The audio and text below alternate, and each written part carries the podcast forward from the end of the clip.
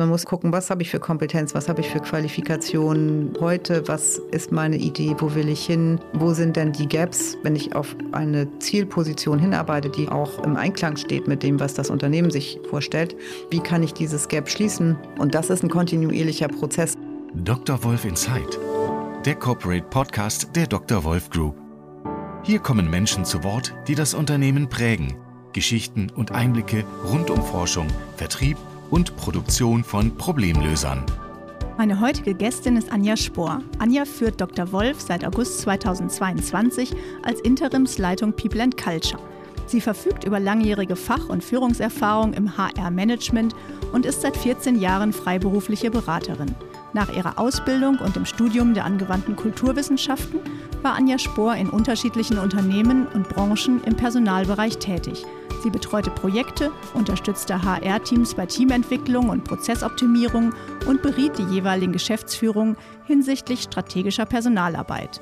Wir sprechen heute über die Herausforderungen im Bereich People and Culture bei Dr. Wolf. Mein Name ist Nina Lauterbach. Viel Spaß mit dieser Episode.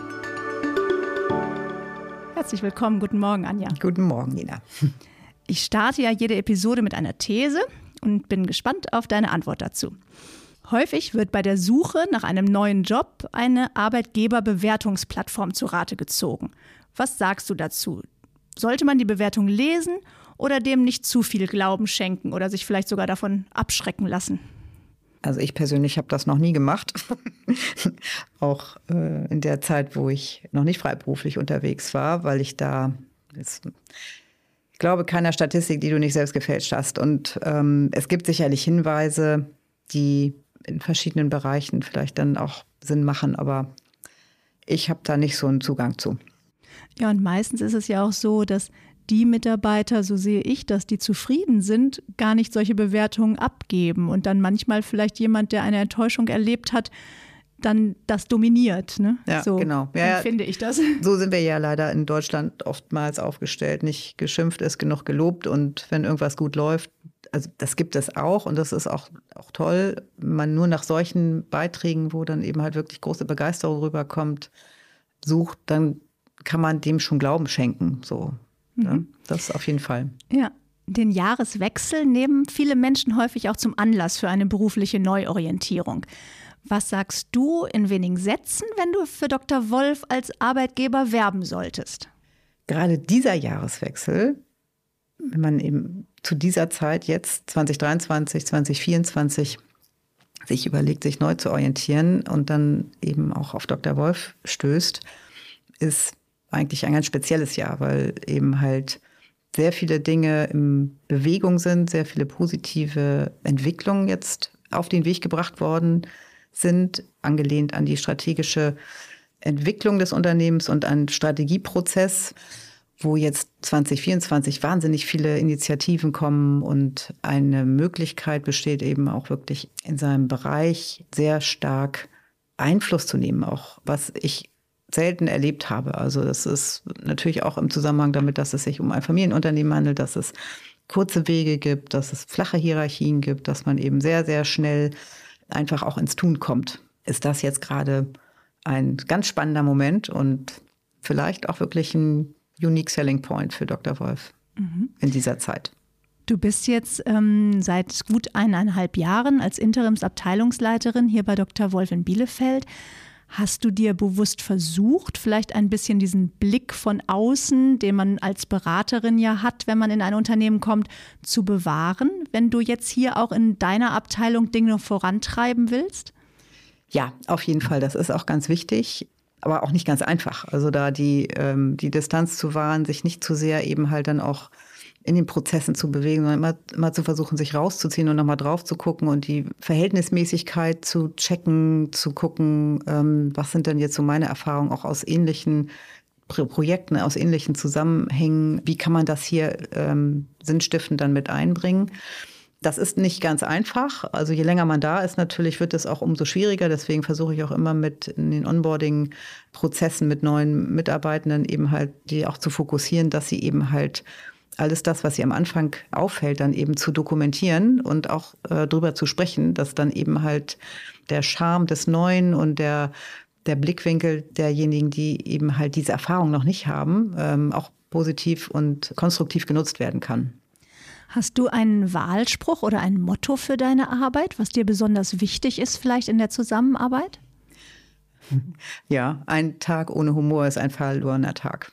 Oh, das, schön. das ist eigentlich ein Lebensmotto und das bringt denke ich, eigentlich ein auch immer weiter, auch wenn es dann eben halt im Job oder in der Aufgabe mal äh, schwierig wird, dann eben auch Humor. Klar, ist halt, heißt für jeden was anderes. Ich, für mich heißt das eben, nimm dich nicht so ernst. Also es gibt eben halt auch, auch andere Dinge, die dann eben halt wichtig sind. Und es muss nicht immer zu einem bestimmten Zeitpunkt etwas Bestimmtes passieren. Wenn die Zeit dafür nicht da ist, dann muss man es mal in den größeren Zusammenhang stellen. Und dabei hilft Humor ungemein. Du bist mitten in der Corona-Pandemie zu Dr. Wolf gestoßen. Für mich war das eine Zeit, ich bin jetzt äh, gut acht Jahre bei Dr. Wolf, in der ich sehr besonders die Kultur von Dr. Wolf gespürt habe, was auch ein Familienunternehmen ausmacht. Wir haben in der Corona-Zeit Obstkisten nach Hause geschickt bekommen. Wir haben viele Dinge gespürt, dass so kam es bei mir an, der Arbeitgeber wirklich sich auch Gedanken gemacht hat, wie geht es uns zu Hause, wenn wir im Homeoffice ähm, gearbeitet haben. Wie hast du das wahrgenommen? Für dich war das ja dann auch erstmal neu, der Arbeitgeber Dr. Wolf. Mhm.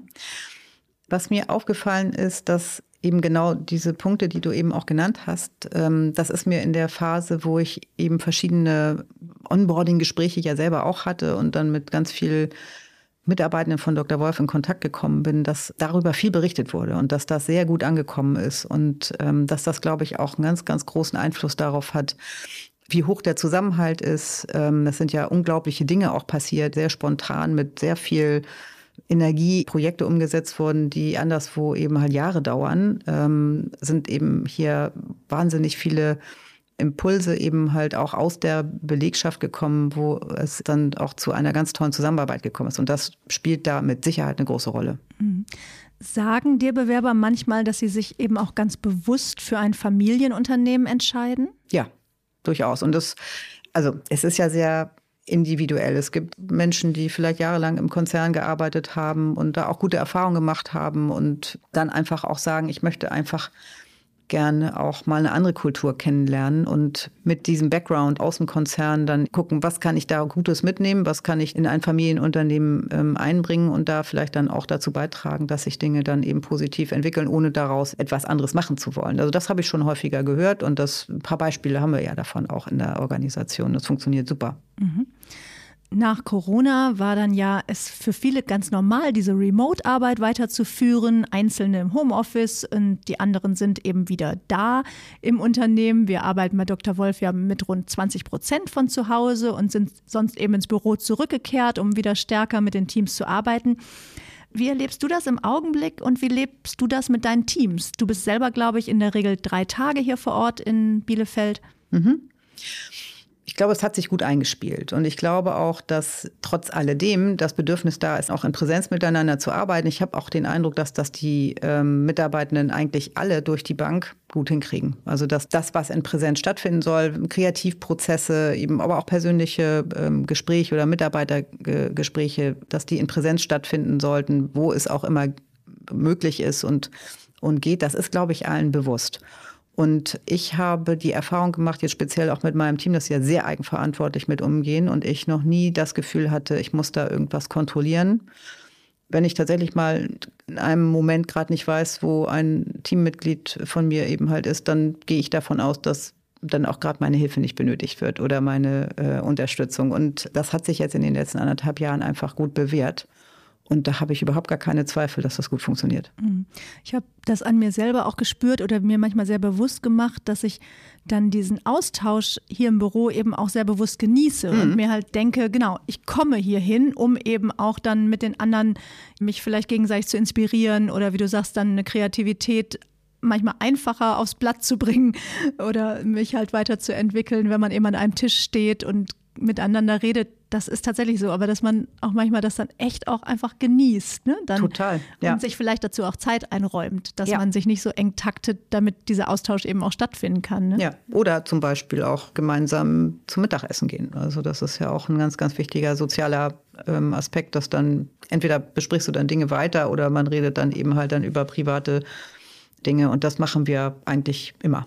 Genau, oder es findet eben so ein Knowledge-Transfer statt, ohne dass du das groß planst. Ne? Ja. ja. genau. Ähm, Fachkräftemangel ist ja in aller Munde. Ich habe vorhin mal geguckt. Ich glaube, im Moment sind sieben Stellen offen, vom Brandmanager in der Kosmetik bis hin zu einem IT-Fachmann, den wir suchen. Wie gehen wir das an bei Dr. Wolf? Wie sind wir da aktiv, um neue Mitarbeitende zu gewinnen? Wir sind da schon seit einigen Monaten ähm, auf verschiedenen Kanälen unterwegs und sind auch ganz stark und proaktiv dabei, eben zu gucken, wie kriegen wir das eben auch mit KI-Unterstützung äh, dann eben halt befördert. Wir gehen ins Active Sourcing rein, was in den vergangenen Jahren eigentlich weniger stattgefunden hat. Das ist ähm, jetzt auf jeden Fall ganz vorne mit dabei und sehen auch zu, dass wir dann im Thema Employer Branding auch noch mehr in die Öffentlichkeit gehen, weil wir das Problem halt auch haben, dass Dr. Wolf ist Dr. Wolf, wird aber mit den Marken oft nicht in Verbindung gebracht. Und das ist ein Thema, wo das sicherlich langfristig dann eben auch weiter begleitet werden muss. Aber der Zusammenhang ist, glaube ich, aus meiner Warte auch sehr, sehr wichtig, den auch herzustellen. Dass wenn man dann eben halt irgendwo auftritt als, äh, als Organisation und sagt, oder es ist klar, es ist Dr. Wolf, dass die Leute dann gleich sagen, aha, das ist doch Alpezin und dass man das nicht sagen muss und dann kommt erst der Aha-Effekt. Das ist eigentlich eins der wichtigen Ziele, die wir dabei haben. Die Arbeitswelt dreht sich auch gefühlt extrem schnell weiter. Wenn ich in meinem Bereich in Stellenanzeigen schaue, muss man manchmal wirklich genau hingucken, welche Erfahrungen gesucht werden. Also zum Beispiel bin ich ja nun in der Unternehmenskommunikation und könnte mich auch als Content Creator bezeichnen. Das könnte aber auch genauso ein Grafiker sein oder jemand, der eine Website baut. Also als Beispiel eben mit so einem Begriff, das kann in alle Richtungen gehen. Ne? Oder ein Social Media Manager würde sich genauso bezeichnen. Neulich las ich auch mal eine Ausschreibung zum New Work Facilitator. Also es gibt immer ständig neue Berufsbezeichnungen. Gibt es das schon mal, dass hier Kandidaten anrufen und sagen, ich habe die und die Vorerfahrung, bevor sie vielleicht eine Bewerbung schreiben? Kann ich mich auf die Stelle bewerben? Also ist es, sind wir da noch ganz klar in unserer Berufsbezeichnung oder geht das heute tatsächlich Bewerbern manchmal schon so, dass sie sagen, passe ich auf die Stelle? Ist das das, was ihr euch vorstellt?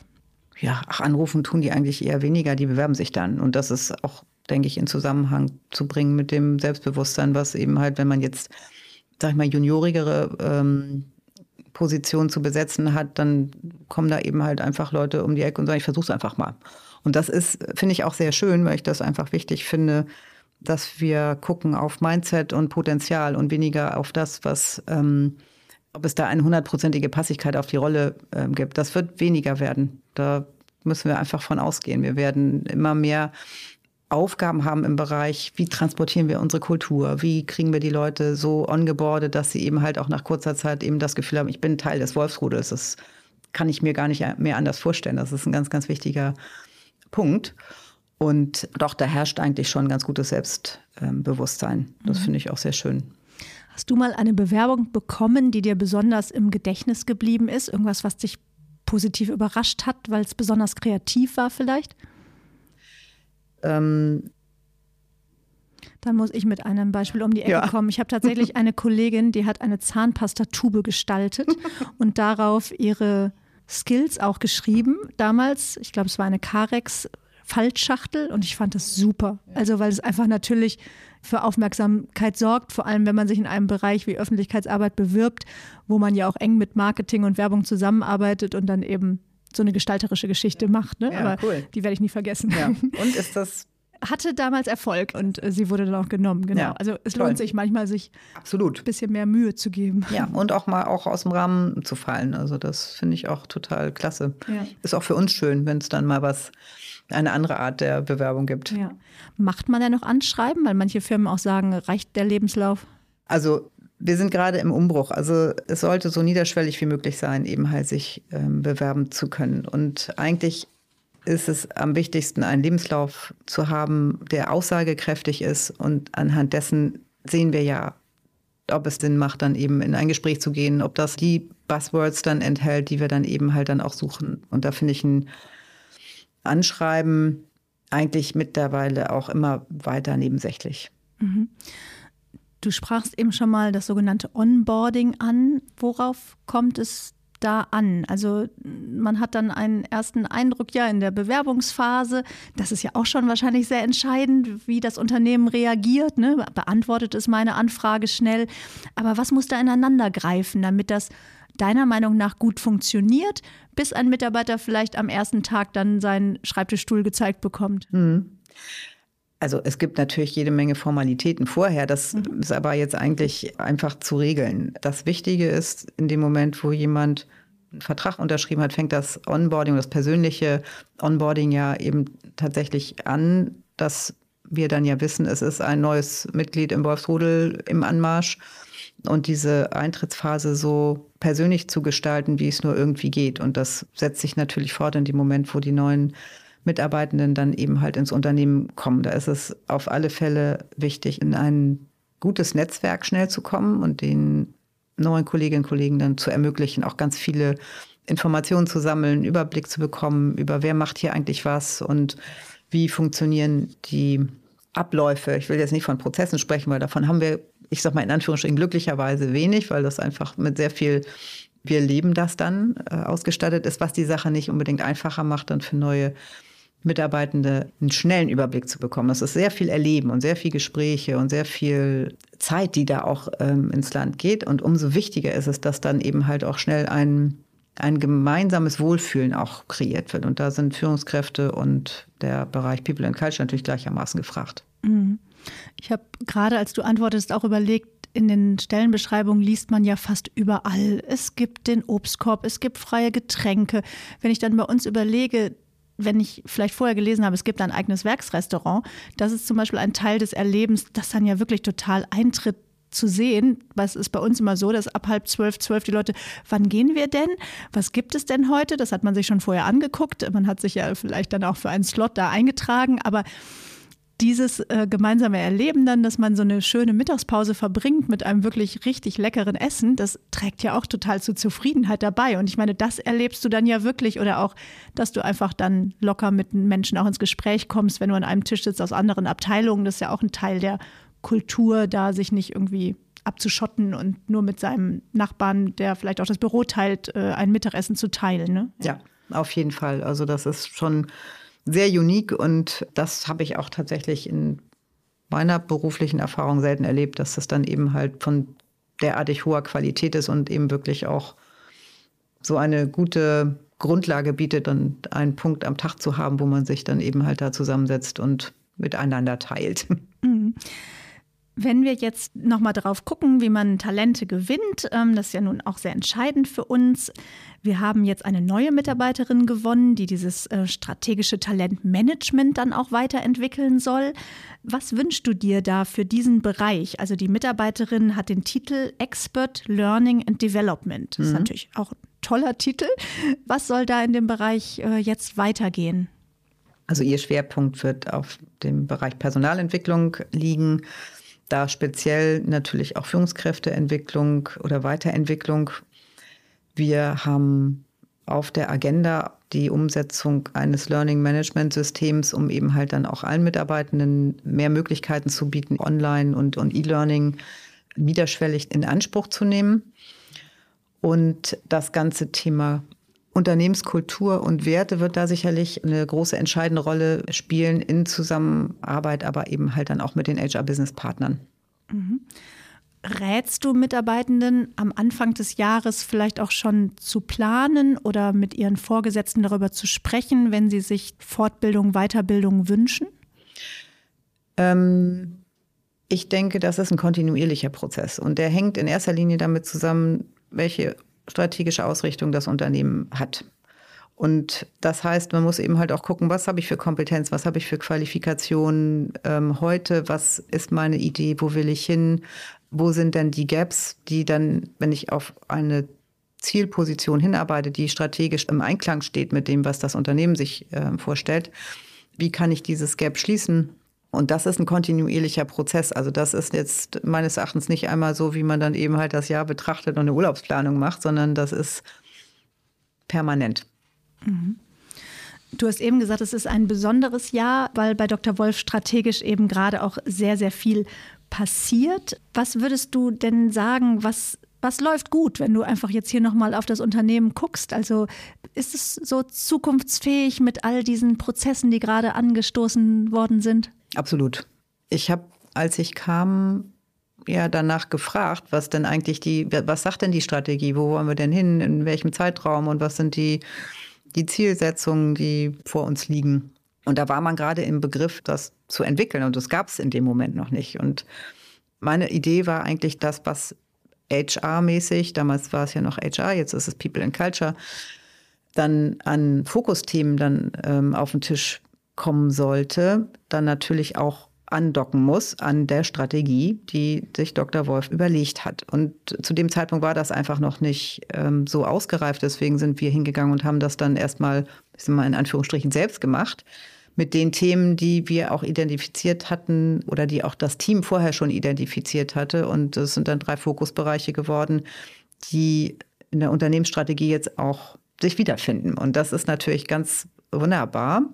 So muss es auch sein. Also das funktioniert sonst nicht. Also die Werteentwicklung als Grundlage für Mitarbeiterbeurteilungsprogramme, für ähm, Führungskräfteentwicklung ist ja die Basis dafür, dass man dann Common Sense entwickelt dafür, wie wollen wir denn sein? Wie entwickeln wir das auch weiter? Und das muss ja auch von innen herauskommen. Da kann man sich ja nicht hinstellen und sagen, so soll das sein. Das ist nicht der goldgerahmte Spruch in der Kantine. Nee. Das ist unser Wert. Genau, das funktioniert nicht. Das ist etwas, was gelebt wird und dann ja eben halt im Zweifel auch schon seit 115 Jahren. Und das das ist ein ganz, ganz wichtiger ähm, Punkt. Und das Mindset spielt da eine Rolle. Ähm, und was ich eben gesagt habe, die als Basis die, die Werte, die ein Unternehmen ähm, hat und die eben halt dann auch durch die Mitarbeitenden verkörpert werden. Mhm. Gibt es im Moment noch etwas, was dich gerade in den nächsten Monaten in, da sehr beschäftigt? Ähm, ich glaube, es wird wichtig sein, wirklich konsequent dabei zu bleiben. Das Thema Strategie, Entwicklung eben halt etwas ist, woran wir uns immer wieder orientieren müssen und uns auch selber kalibrieren müssen und selber auch sagen. Überprüfen. Ja, ja natürlich. Mhm. Und es muss schon schaffbar sein und es muss auch verständlich sein für die Mitarbeitenden, dass sie eben halt das Gefühl haben, ja, das ist der Plan, den kenne ich, vielleicht nicht im Einzelnen, aber ich weiß, wo es hingeht und kann auch nachvollziehen, wenn eben Aktivitäten dann kommen, dass die eben halt auch auf das Ziel ähm, einzahlen. Und da spielt da Kommunikation auch mal eine ganz wichtige Rolle. Das muss lieber überkommuniziert werden, als dass wir dann ab und zu mal wieder so einen kleinen Überraschungsevent haben, wo zwischendurch gar nichts war. Also das ist schon etwas, was kontinuierlich gemeinsam besprochen werden muss. Versuchen wir in der Unternehmenskommunikation dazu beizutragen, zum Beispiel eben auch durch das Intranet Wolfi, wo man dann ja immer wieder was schreibt. Oder wir hatten jetzt auch tolle sogenannte Coffee Dates, ne, wo man dann eben auch nochmal nachfragen konnte als Mitarbeiter, was ist denn genau der Inhalt der Strategie, weil es ja manchmal doch auch wenn ich das einmal durchlese, sich noch nicht alles gleich äh, erklärt. Ne? Aber das, glaube ich, an den teilnehmenden Zahlen hatte ich das Gefühl, dass da eben auch absolut der Wunsch der Mitarbeiter da ist, tiefer einzudringen und eben auch das, was du gerade beschrieben hast, zu verstehen, um dann mitzugehen. Ne? Genau. Ich habe noch mal eine Frage. Du kommst jetzt selber, glaube ich, nicht aus Ostwestfalen oder aus Bielefeld. Was macht denn für dich die Region und die Stadt aus? Manchmal muss man vielleicht ja bei Bewerbern auch ein kleines bisschen dafür werben und ihnen auch mal sagen, was das Leben hier lebenswert macht? Mhm. Also ich bin so ein Outdoor-Mensch, insofern fällt mir das leicht, weil die Natur einfach drumherum klasse ist und so die Mischung aus kulturellem Angebot und es gibt eine schöne Kneipenszene und man ist aber eben einfach auch schnell im Wald. Die Kombination finde ich super. Als letzte Frage vielleicht nochmal, kannst du dir vorstellen, du hast das vorhin selber gesagt, dass KI auch nochmal mit reinspielt. Werdet ihr in Zukunft Bewerber noch selber bewerten oder meinst du, das übernimmt irgendwann diese ganze Vorselektierung schon eine künstliche Intelligenz? Also ich hoffe letzteres nicht, weil es geht um Menschen und Menschen holen Menschen in eine Community. Und da kann KI bei helfen, mit Sicherheit, aber meines Erachtens nicht übernehmen. Ich danke dir für das Gespräch. Sehr gerne.